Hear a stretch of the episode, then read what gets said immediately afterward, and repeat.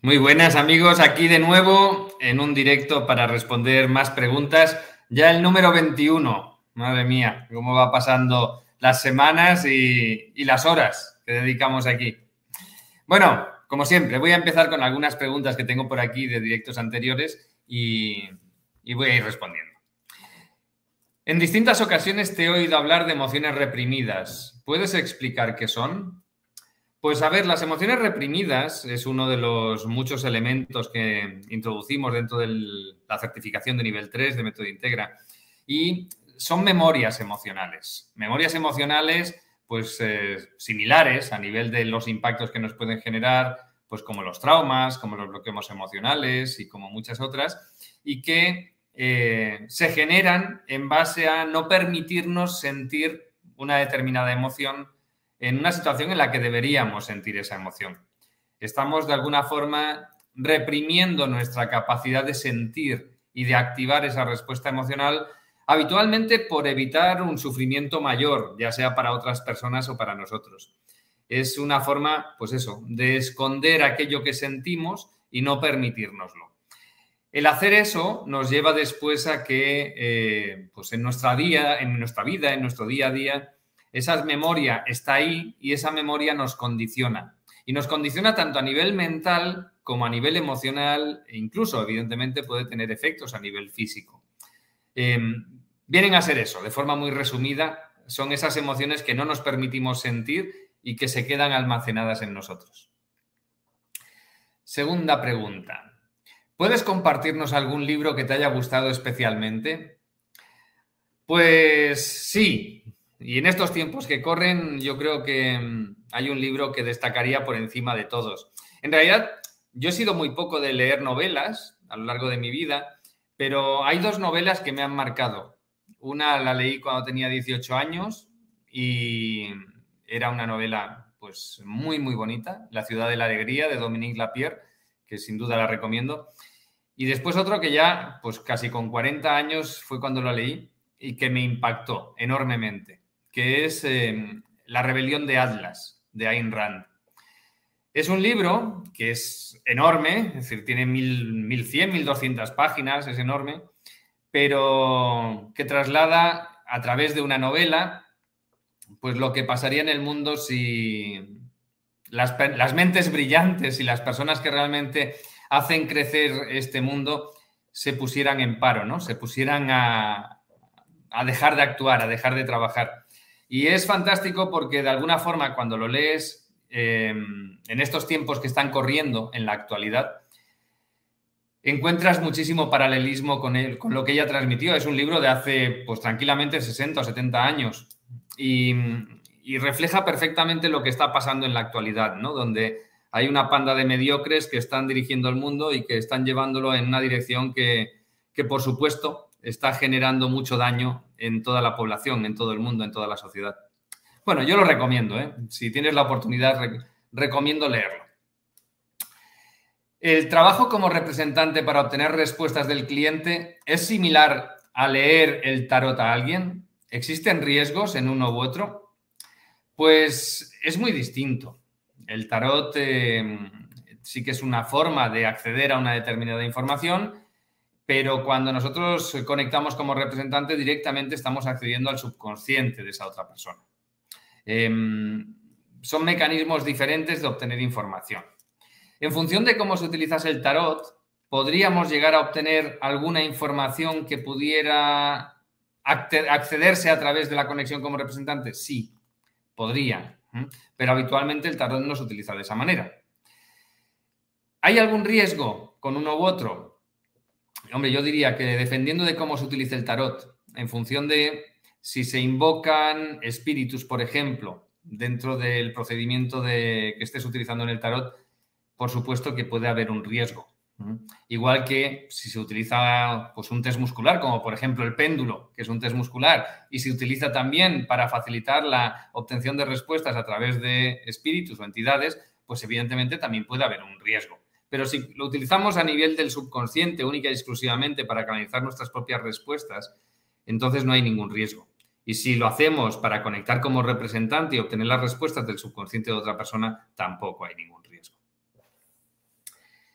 ¿Qué me recomiendas para la tristeza y para esta época que estamos pasando con todo esto de virus para pasar mejor y protegerme? Pues a ver, ¿qué te recomiendo? Te recomiendo que tomes el control de tu subconsciente. Esa tristeza no viene del exterior, viene del interior. No hay nada externo a ti que te obligue a vivir en esa tristeza. Igual que no hay nada externo a ti que te obligue a conectar con el miedo, si tú no lo permites, ¿no? Por mucho que desde el exterior nos envíen mensajes o nos encontremos determinadas situaciones, somos nosotros los que libremente elegimos nuestra respuesta ante esas situaciones, ante esas experiencias y ante esos mensajes que estamos recibiendo. En consecuencia, si nosotros sabemos cómo tomar el control de nuestro subconsciente, de nuestra realidad, entonces podemos cambiar esa reacción, podemos cambiar esa tristeza, podemos cambiar ese miedo. Entonces, el mejor consejo, que aprendas a pues, eh, gestionar tu subconsciente, ¿no? ¿Cómo puedes hacerlo? Evidentemente, pues eh, si quieres con el libro de Método Integra, lo puedes hacer. Si quieres acceder al libro gratuito que tengo en, o que tenemos en nuestra página web, métodointegra.com, el libro de primeros auxilios emocionales en tiempos de pandemia, también te va a ayudar mucho en estos momentos concretos, también te va a ayudar a tomar el control en cierta medida, en una parte relativamente pequeña de lo que trabajamos a nivel de método integra, pero una parte muy importante y seguro que te vas a, encontrar de forma muy distinta en el momento en el que lo apliques. Entonces, lo más importante es eso, entender y aprender a gestionarlo desde dentro, no intentar buscar las soluciones fuera que no están, no están fuera. Me preguntan por aquí, ¿cuándo comienza el nivel 2 y 3 de método integra? Pues a ver, las certificaciones de nivel 1, como sabes, las hacemos mensualmente. El día 1 de cada mes iniciamos. Las certificaciones de nivel 2 las hacemos, en este, por ejemplo, en este 2022, lo hacemos tres veces al año. La próxima la iniciamos precisamente, creo que es el día 29, el sábado 29 de enero. Y el nivel 3 lo iniciamos a finales de enero, febrero, marzo, a finales de marzo. Después de acabar el nivel 2, iniciamos el, nivel 3 de método íntegra, la certificación. ¿Qué emoción activé que no puedo apoyar mi pierna derecha al piso? La siento rígida. ¿Cómo le pregunto al subconsciente qué emoción me está generando esto? Pues la verdad, no tengo ni idea. Nosotros en Método Integra no abordamos la transformación a través de saber eh, qué emociones hay detrás de, no lo abordamos a través de interpretar lo que nos pasa y juntarlo con experiencias que hayamos podido vivir en el pasado, como se hacen otras técnicas. Nosotros lo que hacemos es preguntarle directamente al subconsciente. Y piensa que una situación como esa, en realidad detrás puede haber distintas memorias. Mm, algunas pueden ser emocionales, otras no, es muy probable que sí, que sean memorias emocionales, por ejemplo, bloqueos emocionales o traumas o emociones reprimidas, como antes hablaba, o algunas otras. Eh, incluso podría haber simplemente un bloqueo energético que está ahí y que te impide apoyar ese pie o esa pierna en el suelo. Entonces, en realidad, lo importante no es qué memoria es la que hay detrás, sino tener la capacidad de eliminarla, tener la capacidad de identificar que está ahí y eliminarlo. Y eso, como digo, puede estar generado por múltiples sucesos distintos y puede haber implicadas por medio distintos tipos de memorias o distintos tipos de, emociones también. Pero bueno, la clave está en el subconsciente. Quien tiene la información de, las memorias que hay detrás que te impiden hacer eso es tu subconsciente. Es cuestión de preguntarle y te dirá exactamente qué es lo que hay y cómo liberarlo. Me preguntan, para eliminar miedos inconscientes, ¿qué requiere buscar? Ser, perdón, ¿se requiere buscar qué área de vida afectan o saber con qué emociones están relacionados? Pues eh, en ocasiones sí y en ocasiones no. De hecho, habitualmente no es necesario buscar. Habitualmente podemos eliminar esos miedos sin saber, simplemente sabiendo cuál es el miedo. Pero hay ocasiones en las que sí, que los tenemos que, identificar en qué áreas nos afecta de nuestra vida o dónde se genera, sobre todo porque si lo tenemos que trabajar a nivel de creencias, vamos a tener que elaborar creencias que permitan neutralizar esos miedos inconscientes. Entonces, en esos casos es importante investigar. Investigar significa preguntarle a tu subconsciente exactamente esa información que se necesita, ¿no? Esa información de dónde viene y, cuál es la que realmente necesitamos para, para poder darle solución al problema. Me dicen por aquí, ¿el subconsciente es nuestro yo superior del que hablan en la espiritualidad? Pues no, son cosas muy distintas. El subconsciente es nuestra alma, directamente. Es decir, es esa parte de nosotros que, pues, eh, conjuntamente con este cuerpo nos da vida y que, evidentemente, va más allá de esa vida de este cuerpo físico. Es decir, que cuando se acaba el cuerpo físico, esa alma continúa, esa alma perdura. Y cuando hablamos del yo superior, en realidad estamos hablando del plano de nuestro espíritu. Es decir, es un plano superior en el cual pues venimos a pues, eh, vivir muchas experiencias y en consecuencia se generan muchas encarnaciones y cada encarnación está asociada a un alma distinta. Entonces son cosas distintas, el yo superior de, nuestro subconsciente o de nuestra alma. Bien, eh, en un protocolo, tanto de salud como general, si es necesario regrabar las creencias, ¿podemos hacer esa regrabación como representante?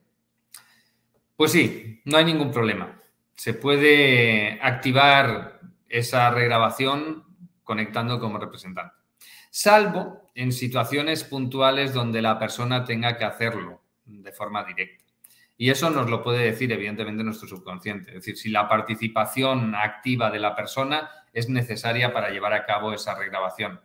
Entonces, por lo general sí, se puede regrabar como representante, pero en algunos casos puntuales no. Es decir, no siempre, no en el 100% de los casos, se puede hacer toda la transformación y se puede hacer la regrabación de las creencias como una parte de, de ese proceso, se puede hacer como representante. Pero habitualmente sí que se puede hacer prácticamente todo. De hecho, como, ya he dicho muchas veces, yo, por ejemplo, todas las sesiones que realizo las realizo como representante, aunque me puedo encontrar en alguna sesión puntual que haya algo, que haya alguna parte del proceso que tenga que participar la persona, quizá para liberar un trauma emocional, o quizá la persona tenga que ser consciente de algo que tenga que, que trabajarse para que realmente ese protocolo se pueda hacer y, pueda tener éxito. ¿no? Hay ocasiones en las que la persona, pues eso, tiene que ser consciente de que el problema en su vida es uno muy concreto, de que a lo mejor es un tema de relación de pareja donde está el conflicto y lo tiene que resolver, y no basta con simplemente trabajarlo todo a nivel del subconsciente, sino que la persona tiene que hacerse consciente de. Entonces, hay muchos casos concretos. ¿Qué hacer cuando no sé qué plan de acción usar? es para tener una inversión para una escuela. Pues a ver, yo te diría que lo que tienes que hacer es pensar qué puedes hacer para mm, encontrar personas que estén alineadas con tu misma visión. Es decir, con esa inversión, con ese proyecto que tú quieres financiar en esa escuela. Yo, la recomendación, no solo para esto, sino en general para todo, la recomendación más importante que te puedo dar es que conectes con lo que te mueve, conectes con la misión que hay detrás, conectes con aquello que realmente buscas lograr a través de aquello que estás haciendo. Si tú te conectas con, la esencia, te conectas con la misión, si te conectas con aquello que te empuja, es mucho más fácil después encontrar caminos para buscar aliados, ¿no? Para encontrar personas que resuenen con lo mismo que tú. No es una cuestión de conseguir dinero, es una cuestión en un proyecto como este tuyo, ¿no? que, estás diciendo de, una inversión para una escuela, no es una cuestión de conseguir dinero, sino de conseguir personas que persigan el mismo fin que tú persigues. Y que evidentemente, pues esas personas tengan la posibilidad de participar, de colaborar, ya sea aportando dinero o ya sea aportando otro tipo de inversiones que puedan ser útiles en ese proyecto. Entonces, conecta con aquello que te mueve y busca personas que sean movidas por lo mismo. Eso te ayudará a ver los pasos que tienes que dar para encontrar a esas personas y conectar con ellas. Y de ahí, evidentemente, el plan de acción. Siguiente pregunta. ¿Método Integra es compatible con Hoponopono y con afirmaciones? Esto creo que ya lo he contestado bastantes veces, pero sí, No hay problema con el Hoponopono y con las afirmaciones, no hay ningún problema, sobre todo porque lo estamos haciendo de forma consciente y el impacto que se tiene es a nivel de creencias, principalmente, con lo cual no hay, no hay conflicto. Hola Ricardo, mi hija de 30 años padece trastorno bipolar y me acerqué a un facilitador nivel 3 que limpió todo, solo no instaló creencias por respeto a su libre albedrío. Ella sigue muy mal. ¿Qué sugieres? Pues mira, yo te diría que mm, en un caso como este, cuando hay trastornos de personalidad por medio, como un trastorno bipolar, em, si simplemente con la limpieza no basta, es importante que la persona participe, que la persona participe en, en las sesiones para, sobre todo, hacerse consciente de cuál es su problema, para reconocer su realidad. En el momento en el que se haga consciente, podrá afrontarla de forma totalmente distinta si la persona, en este caso tu hija, no, es consciente de lo que le sucede, pues es muy fácil que ella misma, por la propia dinámica que tiene, eh, esté provocando inconscientemente el mantener ese problema.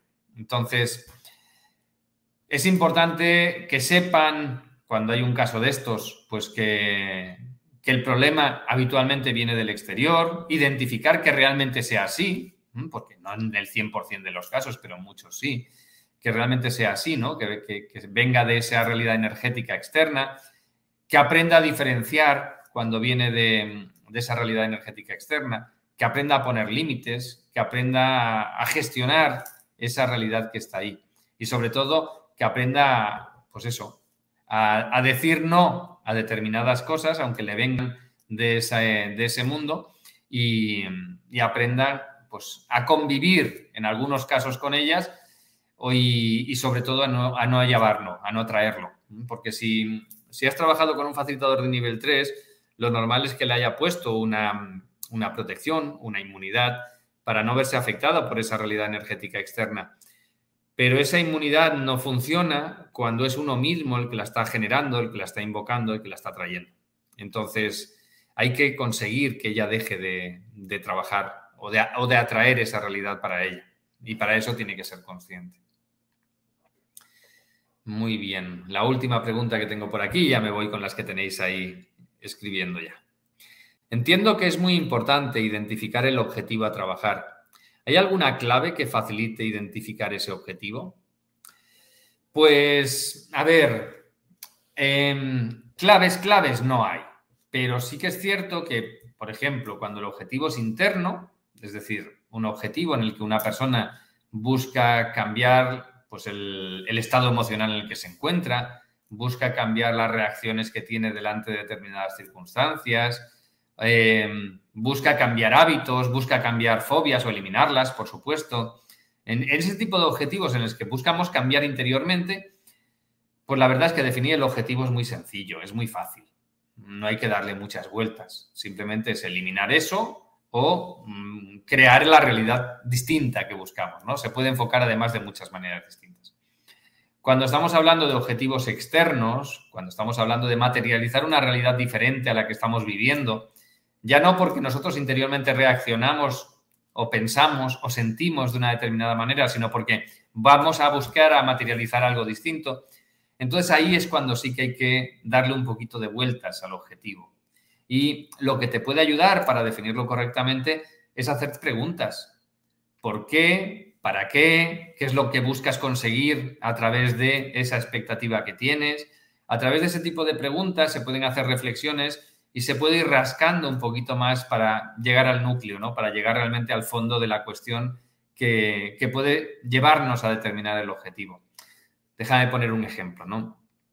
Una persona un ejemplo típico, ¿no? Una persona que, quiere adelgazar y que viene diciendo que quiere perder peso. Bien, ante ese objetivo, que es un objetivo externo, lo que hay que buscar es la motivación real, ¿no? Aquello que a la persona interiormente le frena para conseguirlo, ¿no? Y eso, pues pasa por empezar a hacer preguntas. ¿Qué es lo que esperas conseguir bajando de peso? El por qué quieres conseguir bajar de peso. ¿Qué es lo que te molesta de tener el peso así, ¿no? El peso que tienes. ¿Desde cuándo empezaste y si pasó algo en concreto en aquel momento también puede ser una pista para ver exactamente qué es cuál puede ser el detonante y qué puede estar relacionado con, por ejemplo, una, muchos casos que me he encontrado, ¿no? Personas que han comenzado a subir de peso justo después de un divorcio, de una separación.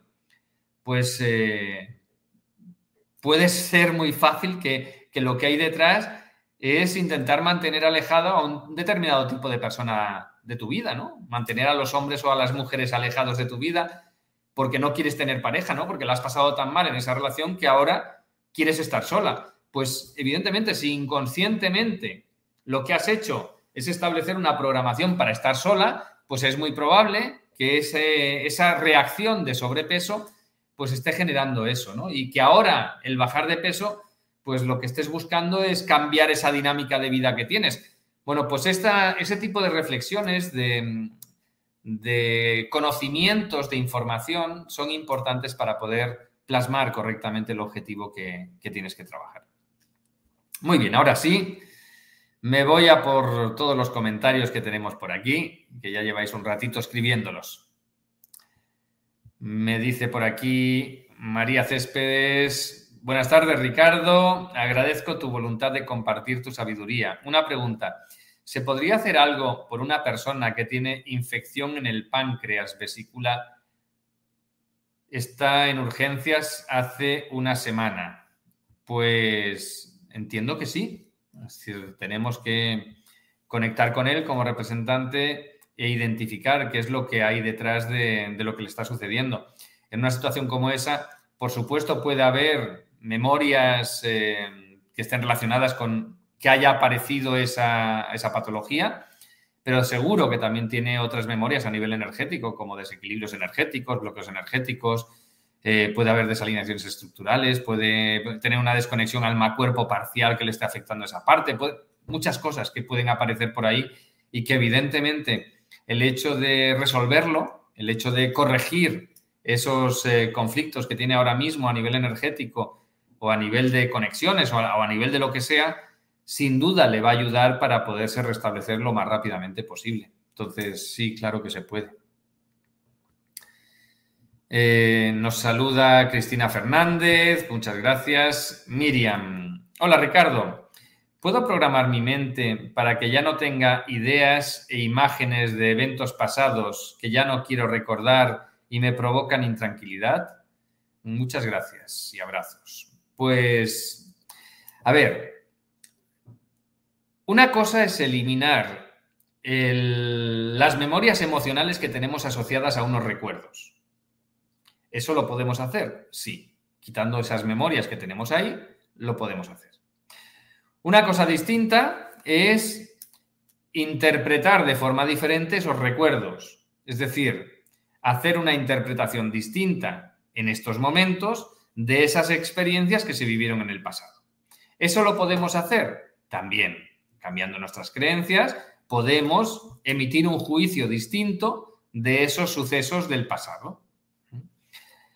Tercera cosa, ¿podemos eliminar los recuerdos? No.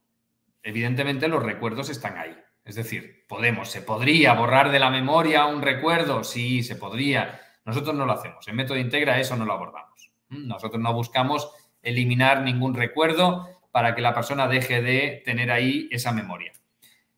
Pero lo que sí quitamos es la interpretación o hacemos una interpretación distinta de ese recuerdo, quitándole las memorias emocionales y pudiendo interpretar de forma diferente ese suceso. Cambiando eso, ese recuerdo ya no te tortura y evidentemente ya no te vas a enganchar con ese recuerdo. ¿Por qué? Porque ya no te genera un impacto negativo. Los recuerdos son experiencias de que hemos vivido, ¿no? Es situaciones o cosas que hemos vivido y que están ahí lo, que es limitante para nosotros no es el recuerdo, sino es esa interpretación o ese impacto emocional que nos puede generar ese recuerdo. ¿Vale? Muy bien. Nos dice por aquí Leo. He visto, me digo, me digo yo muy bien a mí mismo. Hola Ricardo, ¿nos podrías explicar un poco sobre las diferencias entre misión de vida, propósito y pasión? y si se puede trabajar como objetivo, por ejemplo, encontrar mi misión de vida, pues sí, se podría trabajar. A ver, el propósito es lo que hemos venido a hacer. Y eso no cambia. Nosotros, nuestra vida, venimos con un propósito. Ese propósito puede tener pues un proceso evolutivo en concreto o lo que sea, pero venimos con un propósito. Ese propósito lo podemos llevar a cabo a través de distintos caminos. Nuestra misión de vida es el camino que nosotros elegimos para cumplir con ese propósito. ¿Sí? Entonces, ¿podemos cambiar de misión de vida? Podemos. ¿Podemos cambiar de propósito? No, no podemos. Y después lo otro que decías, la pasión. La pasión es aquello en lo que vibras, aquello que te permite eh, sentir con intensidad tu día a día, que te permite levantarle, levantarte con ilusión, que te permite dedicarle todas las horas del día a algo sin cansarte, ¿no? Y si hubiera más horas, las dedicarías igualmente. Esa pasión está asociada habitualmente con el alineamiento con tu misión de vida y evidentemente con tu propósito. Si tú estás alineado con tu misión de vida y eso lo estás haciendo, ese alineamiento, lo haces por un camino que te permita dar lo mejor de ti mismo porque has conectado con, con tu esencia, con tus dones, etcétera, pues lo vas a vivir con total pasión. Si no es así, pues evidentemente esa pasión es muy difícil tenerla. Y podemos trabajarnos un protocolo para estar conectados permanentemente con nuestra misión de vida. Sí, claro, para identificarla, para tener clara cuál es, para verla con claridad. Claro, podemos trabajarnos. De hecho, de algún modo en, el taller de Recupera tu Poder Personal eh, trabajamos en cierta medida eso uno de los elementos que trabajamos en, este taller al final de todo es precisamente el conectar de algún modo con nuestra misión de vida, ¿no? El tener más claro hacia dónde tenemos que ir en, en nuestra vida. Muy bien, María, perdona, Fernando me dice por aquí, hola Ricardo, hace como cuatro años, cuando estaba por almorzar, se abrió delante mío como un altar que brillaba y sentía como un coro que solo decía, ah, y duró unos segundos y, y después desapareció. Y después dices, quedó un aroma o incienso. ¿Qué pudo ser? Pues, Fernando, pueden ser muchas cosas. ¿Qué puedo haber, eh, haber visto? Pues lo normal, seres, seres podrían ser de elevada vibración o podrían ser de baja vibración, es decir, podrían ser espíritus. Em, los espíritus son almas no trascendidas. Entonces, cuando trascienden, ya se convierten en seres de elevada vibración. Y esos seres pueden volver, pueden venir, sí, de forma muy distinta a cuando, a cuando están aquí siendo espíritus no trascendidos. Entonces, lo normal, si quedó un, aroma similar a un incienso, lo normal es que fueran seres no trascendidos, que evidentemente muchas veces se presentan. Podrían llegar a través de un portal que se hubiera abierto delante tuyo y después se hubiera cerrado, podrían llegar de muchas maneras distintas, pero mi interpretación va por ahí. En cualquier caso, si quieres saber exactamente lo que fue, le preguntas a tu subconsciente y te lo dirá. Nuestro subconsciente sabe mucho más de lo que nosotros a nivel consciente sabemos. Tiene mucha más información de la que tenemos a nivel consciente. Wendy Rocha nos dice, buenas tardes, señor Ricardo. ¿Es normal que al grabar creencias se vengan a la mente recuerdos del pasado de mi infancia? Pues puede suceder. No es lo habitual, no ocurre en en la mayoría de las ocasiones, pero sí que puede suceder. ¿Por qué? Porque cuando grabamos creencias, las creencias nuevas que estamos grabando, de alguna forma neutralizan otras creencias que ya tenemos. Y esas creencias que ya teníamos hasta este momento, pues es habitual que estén asociadas con recuerdos, con experiencias o con sucesos en los que esas creencias se generaron. Entonces, ¿qué nos ocurre? Pues que estas nuevas creencias vienen a interpretar de forma distinta esos sucesos en los que nosotros, o esas experiencias en las que nosotros estuvimos. Y eso nos puede llevar a poner delante de nosotros pues esas, esas memorias, ¿no? esos recuerdos. Eh, el hecho de que aparezcan no es malo, no, no, lo debemos interpretar como algo malo, como algo negativo. Evidentemente, simplemente tenemos que seguir grabando o regrabando esas creencias que estamos eh, interiorizando y permitir que a partir de este momento estas nuevas creencias hagan una interpretación distinta de aquel recuerdo que, había asociado a, ese, a esa memoria que ha venido a la mente en ese momento. Hermi Villalobos nos saluda. L. García también nos saluda. Un placer escucharte. Muchas gracias. Sam también nos saluda. Buenos días. Mm, nos comenta por aquí Sharon. Yo también leí La ciudad de la alegría de Dominique Lapierre. Se lo mandaron a mi hermana mayor como lectura de la escuela y me lo leí yo. Pues genial, me alegro mucho. Es un libro precioso.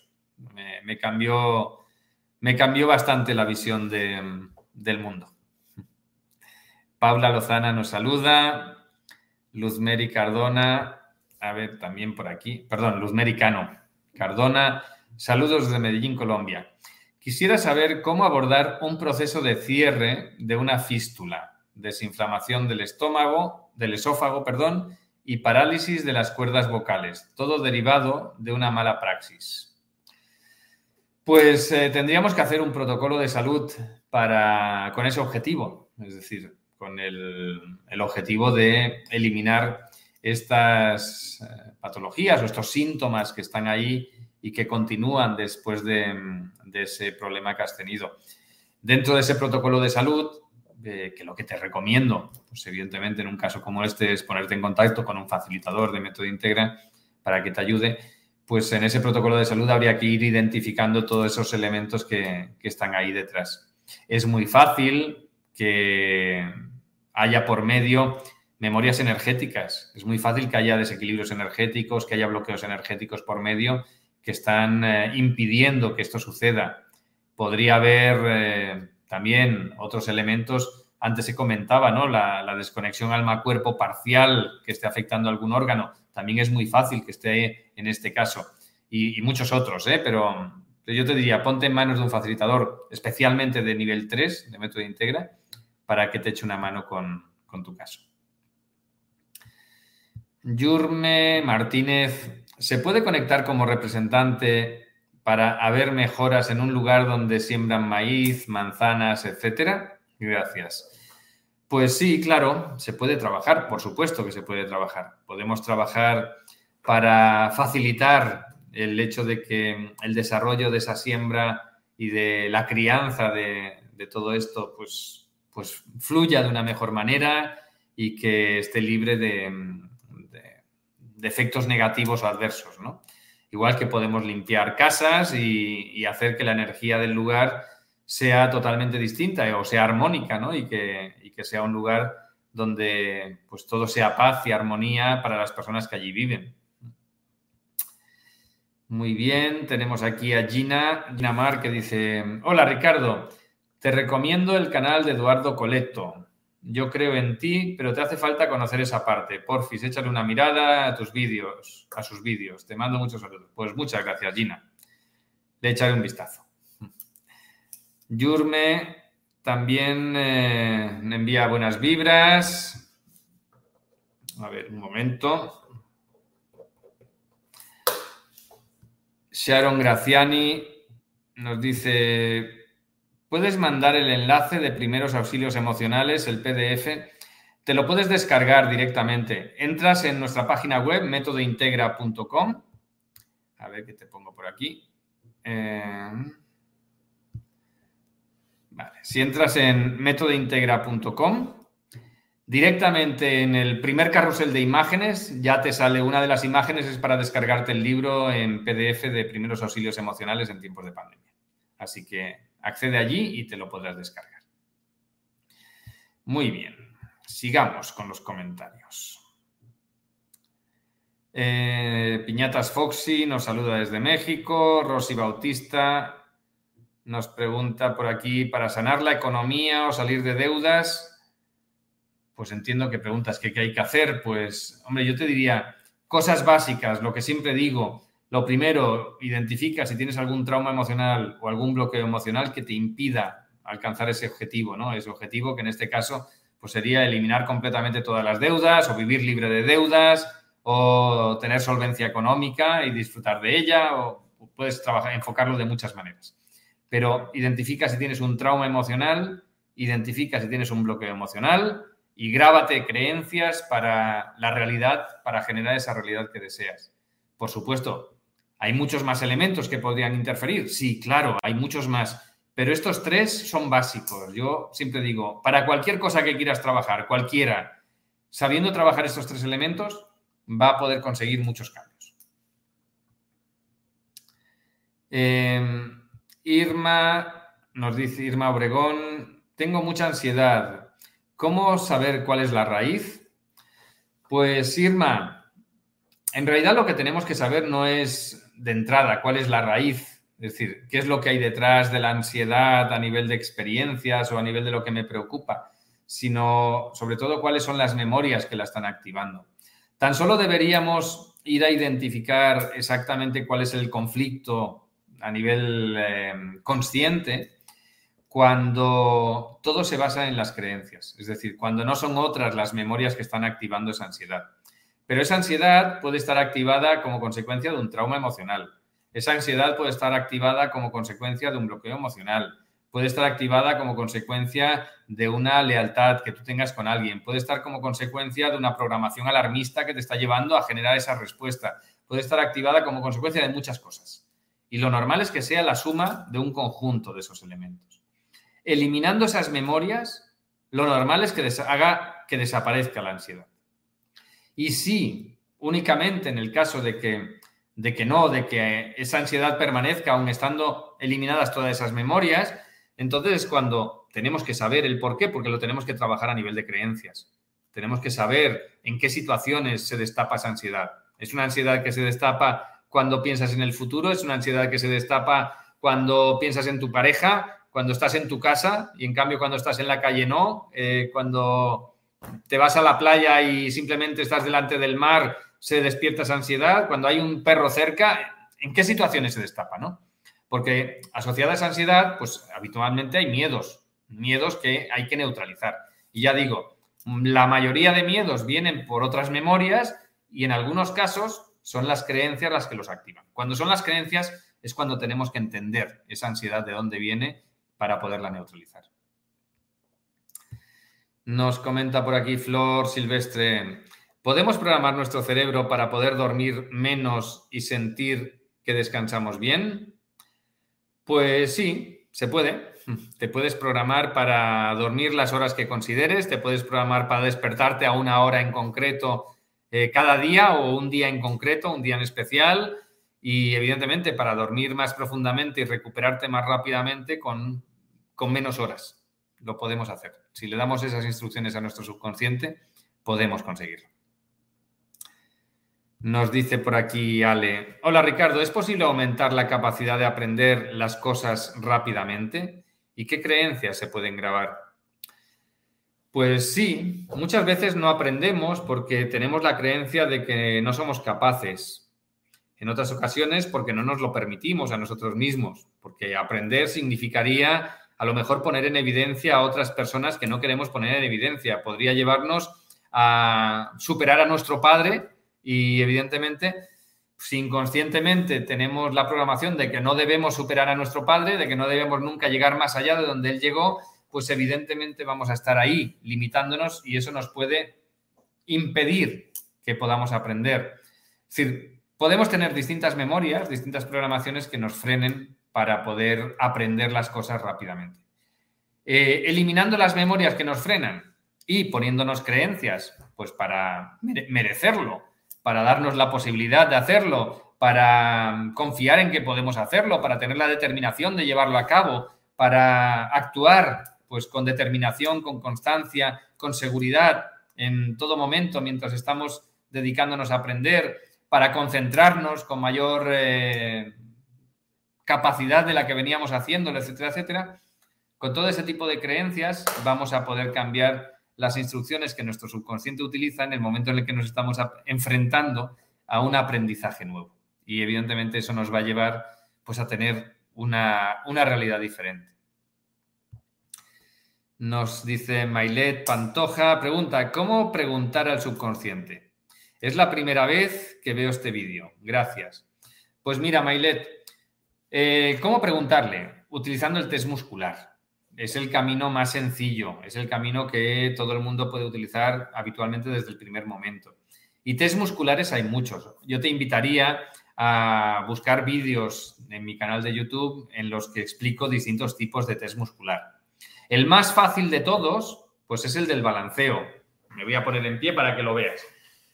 Este test muscular, si nos ponemos, si me pongo así de perfil para que me veas mejor, si yo estoy así, sin hacer nada, en posición vertical, con los brazos en los costados, relajado, y simplemente digo, me llamo Ricardo, mi cuerpo se desplaza hacia adelante. En cambio, si hago lo mismo y digo, me llamo Mailen, mi cuerpo se desplaza hacia atrás. Mi respuesta sí es un desplazamiento hacia adelante. Mi respuesta no es un desplazamiento hacia atrás. Este test muscular, como digo, es muy simple, muy sencillo. Por lo general, a la gran mayoría de las personas tiene, les genera respuestas enseguida, respuestas fácil fácilmente de leer y, y evidentemente una vez ya sabes obtener respuestas sí y no, ya sabes cómo te dice sí y cómo te dice no. En mi caso, como has visto, es hacia adelante el sí, hacia atrás el no, pero puede ser al revés y pueden ser otras respuestas distintas. Pero bueno, lo importante es diferenciar el sí y el no. A partir de ahí ya puedes preguntarle. Ya puedes preguntarle si, por ejemplo, no sé, antes hablaban de, de, las, de las deudas, ¿no? De vivir libre de deudas. Pues yo puedo preguntar, ¿tengo un trauma emocional que me impide vivir libre de deudas o que me impide saldar todas mis deudas con facilidad y rapidez? Si me dice que sí, lo que sé que tengo es un trauma y lo tengo que liberar. Y después tengo que buscar, ya sabéis que, en, los vídeos en YouTube tenéis eh, información de cómo liberar traumas, de cómo liberar bloqueos emocionales, de cómo grabar creencias, en mis libros también. Por supuesto, en los cursos vamos mucho más allá y vemos muchas otras cosas, ¿no? Pero, pero con eso ya puedes comenzar a hacer cosas. Puedes comenzar a hacer tus pinitos a nivel del subconsciente para ir haciendo transformaciones. Entonces, ese es un test muscular el más sencillo de todos. ¿Hay otros? Sí. Te invito a que veas los vídeos donde explico otros test musculares y verás cómo muy fácilmente puedes obtener respuestas por muchos caminos diferentes. Bien, vamos aquí, Antonio Gutiérrez. Hola Ricardo, ¿qué creencias podría grabarle a un perrito para que deje de ladrar tanto? Pues, a ver, Antonio, yo te diría aquí que lo que mm, tienes que saber, ¿en qué situaciones ladra? Es decir, ladra cuando está solo en casa, ladra cuando pasa alguien por la calle, ladra cuando se acerca un niño, ladra cuando hay un perrito delante, en qué situaciones. Y después las creencias las vas a tener que enfocar hacia ahí, ¿vale? Hacia neutralizar esos momentos en los que se generan pues esa respuesta por parte del perro. Y evidentemente, pues eh, creencias igual que a una persona. Es decir, vamos a grabarle creencias en el animal exactamente del mismo modo que lo haríamos en una persona. Creencias de merecimiento, es decir, de merezco vivir tranquilo, vivir, vivir en paz, merezco tener relaciones eh, cordiales, agradables, amorosas, con X, ¿no? Es decir, con, los otros perros o con las personas o... Em, si ese ladrido es porque está protegiendo la casa, pues merezco sentirme tranquilo en casa y libre de miedos, porque a veces, pues muchas veces ladran por miedo a mm, determinadas situaciones, porque le genera una reacción de agresividad el hecho de sentir miedo. Entonces, hay que entender un poquito esa situación y entonces enfocar las creencias hacia, hacia ese caso concreto. Y, de paso ya digo que los casos eh, con animales, con perros, con mascotas, la verdad es que los resultados son espectaculares, son muy bonitos. Cambian muy rápidamente. Muchas veces más rápido que las personas. Cristina Fernández nos saluda. Buenas tardes familia. Pues un abrazo Cristina. Goyo Mesa dice, se ha de trabajar en el presente. Pues entiendo que te refieres a las creencias. Las creencias, sí, por supuesto, son en el presente. Y bueno, y de hecho todo el trabajo que hacemos es en el presente. Evidentemente no vamos a, programar en el futuro. Y, cuando hablamos del presente, eh, hemos de decir que las memorias que nos están condicionando ahora están en el presente.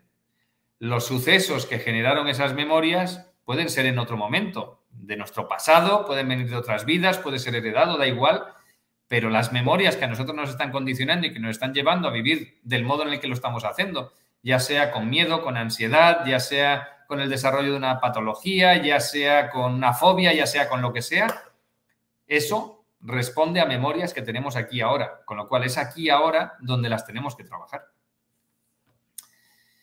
Muy bien, tenemos aquí a Silviane Marilyn, dice, ¿puedo usar el método para aprender idiomas y puedo programar el subconsciente?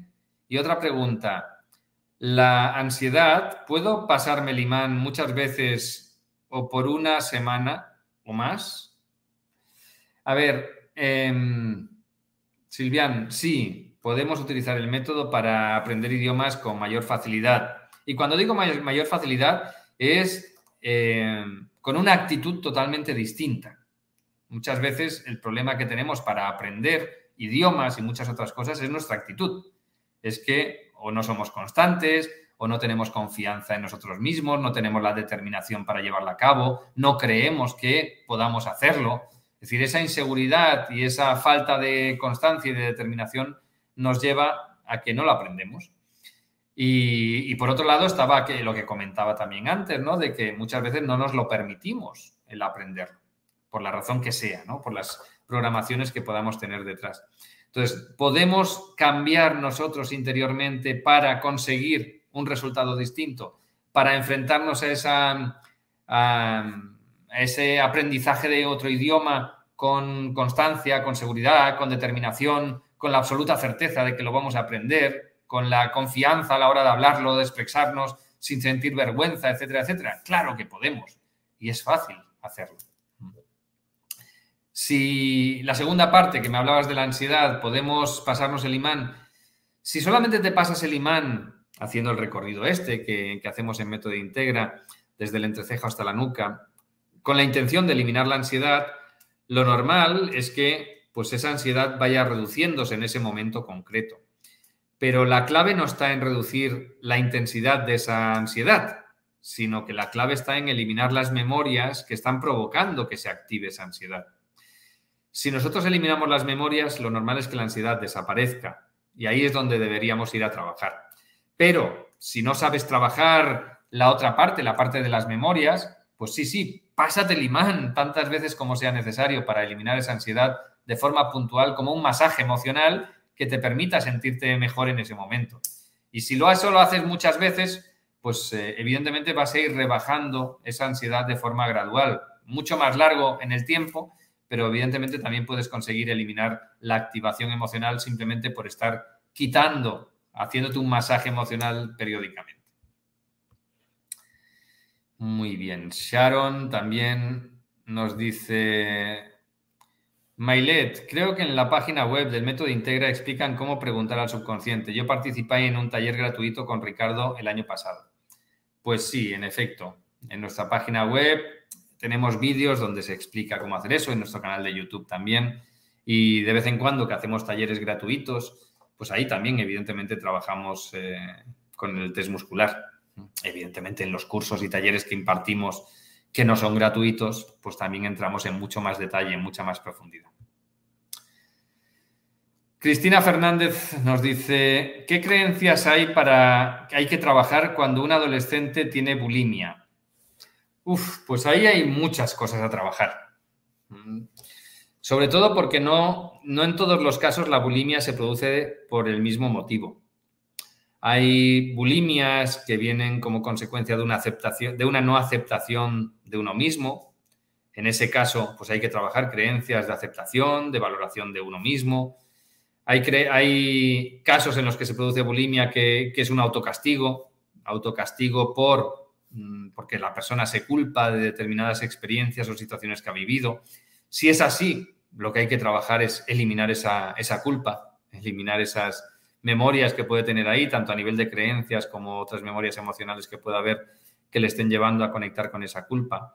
Hay bulimias que son simplemente mecanismos de evasión de una determinada realidad, es decir, que la persona de alguna forma vive con ese, con esa reacción, con esa forma de vida para evitar enfrentarse a otras situaciones que pues le pueden generar miedo o que se siente insegura para afrontarlas. En otros casos puede venir como consecuencia de tener un beneficio secundario adicional al anterior o distinto al anterior, que puede ser para tener a personas pendientes de ella continuamente, para que estén atendiéndola, para que estén buscando, pues que, o buscando esa atención continuada. Hay muchas situaciones distintas y evidentemente habría que encontrar en, en ese caso, en el caso concreto de esta persona, pues cuál es la situación suya para poder abordar las creencias adecuadas en ese caso, en esa situación. Goyo nos dice que la bulimia es un conflicto con papá, en ocasiones sí. Nos dice por aquí Jesse, en México se tiene la creencia de que una vez te internan en la clínica ya no sales bien o no sales vivo. ¿Cómo trabajar esas creencias? Pues pues evidentemente poniendo las creencias contrarias. Por un lado, habría que ver si quedan algunas otras memorias a nivel emocional que estén relacionadas con esas creencias por la experiencia que has vivido, ¿no? Por, si te han internado en la clínica. Pero si no, basta con ponerte creencias de que yo puedo pasar por la clínica y estar totalmente bien. Eh, tengo la capacidad de estar bien con independencia de haber estado en la clínica estoy totalmente decidido a sentirme bien y vivo ah, habiendo pasado por una clínica. Mm, creencias de ese tipo te van a ayudar y evidentemente muchas otras. Podemos hacer cientos de creencias en, en relación a este mismo tema.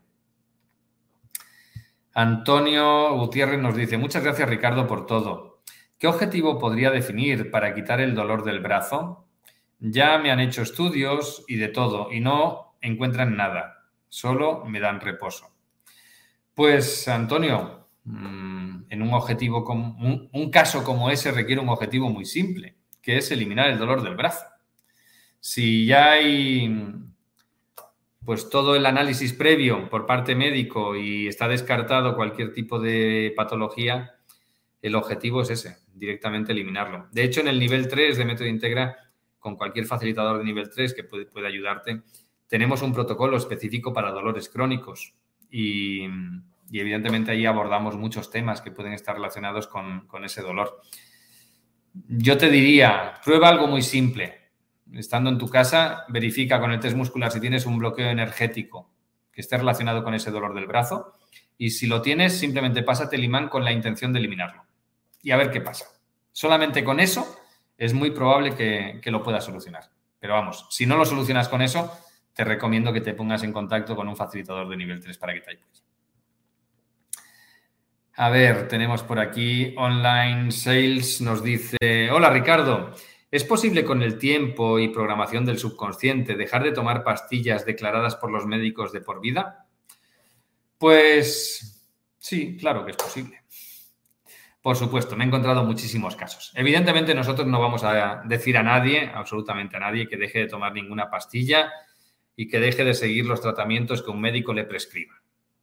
Pero eso no quita de que trabajándote, trabajando a nivel del subconsciente y eliminando aquello que esté provocando esa patología que pueda haber ahí, si esa patología desaparece, pues es evidente que después cuando vayas al médico te dirá que, que dejes de tomar esa pastilla porque ya no lo necesitas. Evidentemente, si el médico tiene la creencia de que es de por vida, la iniciativa no va a salir de él, pero tú siempre puedes ir y decirle, oye, vamos a intentarlo, ¿no? ¿Por qué no, por qué no probamos a ir reduciendo esa pastilla o a eliminarla y a ver qué sucede? Muy bien, nos dicen por aquí, Goyo nos dice, hay muchos sabotajes en los que la persona se compensa para mantener la adolescencia, beneficios secundarios, evidentemente.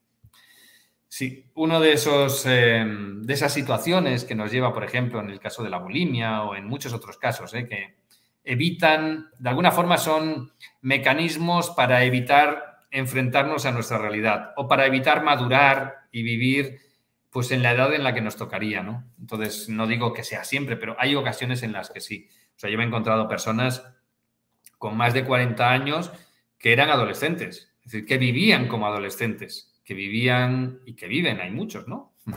Que viven con sus padres, que dependen de sus padres económicamente, que su vida pues es eh, como si tuviera 17 años y, además que mm, su perspectiva de vida sigue siendo esa, ¿no? Que, que no va a cambiar.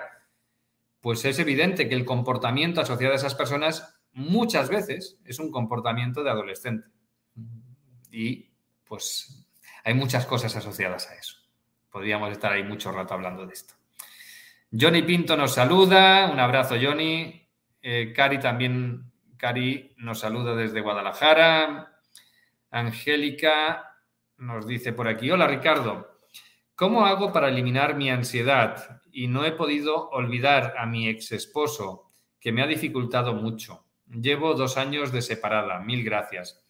Pues mira, Angélica, a ver, hay dos cosas. Por un lado, está evidentemente el, superar esa separación, esa separación de tu ex, que yo te diría que si estáis separados, pues, pues por algo es, es decir, vuestra vibración era distinta y en consecuencia, pues os habéis ido alejando hasta que llegó un momento en el que pues, la relación no podía continuar y la iniciativa de la separación puede ser suya o puede ser tuya, da igual.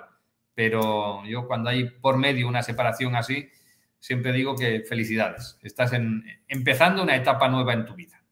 Y las etapas nuevas, como cualquier otra nueva realidad que, estamos, que tengamos delante, pues está por pintar. Somos nosotros quienes tenemos que decidir cómo la llenamos, ¿no? Así que es una oportunidad.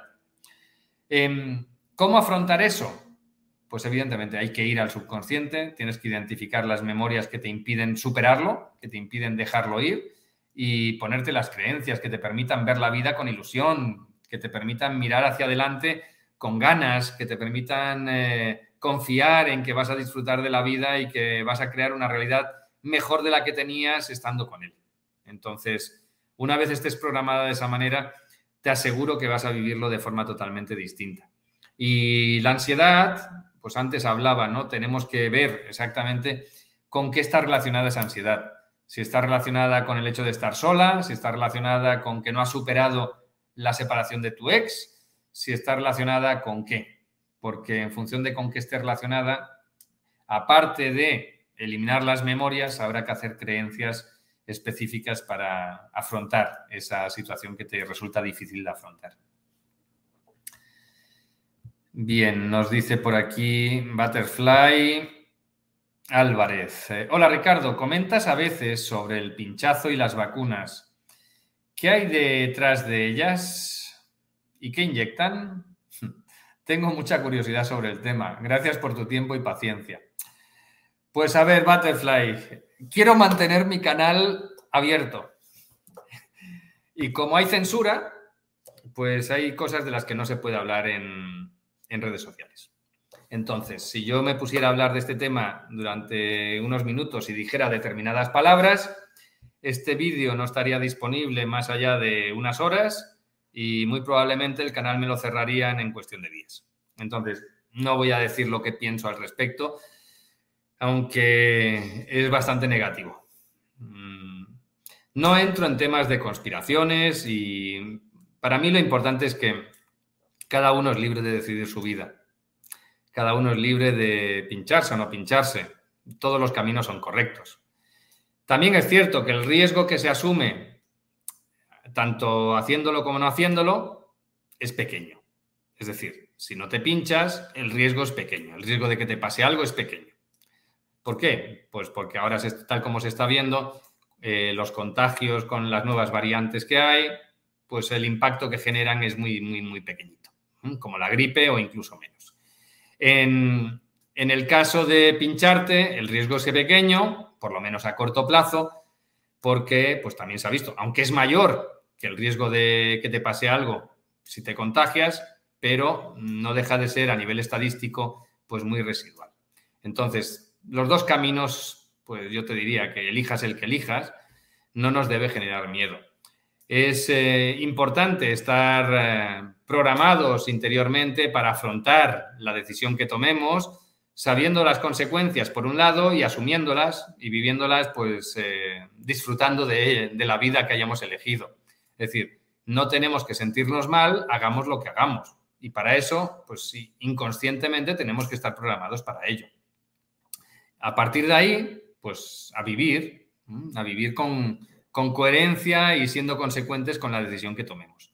¿Podemos minimizar el impacto si nos pinchamos? Sí, se puede. Se puede. De hecho, para eso compartí hace un tiempo unas frases, unos protocolos que nos permiten neutralizar la toxicidad que, puede entrar en nuestro organismo por cualquier vía, incluida la, de, la del pinchazo. Pero vamos, no, y también tenemos otros mecanismos para generar eh, pues una cierta inmunidad por parte nuestra, como por ejemplo es tomando vitamina D3, tomando vitamina C, y también podemos llegar a generar incluso un efecto pues, em, antioxidante y antiinflamatorio que permita neutralizar los efectos tanto del pinchazo como de, pues, el virus, ¿no? Y para eso podemos tomar N-acetilcisteína que nos genera pues, eh, un efecto de impulsar la generación de glutatión, que es un fantástico antioxidante y antiinflamatorio natural que generamos nosotros mismos. Entonces, haciendo eso, pues nos tiene que dar un poquito igual el camino que sigamos. Evidentemente tenemos que seguir un camino que nos permita ser coherentes y, sentirnos que estamos actuando en coherencia. Y cada uno, pues como digo, es libre de elegir el que quiera y eso sí, pues que lo disfrute. Una vez lo elija, que no se torture. Elija el que elija. ¿Vale?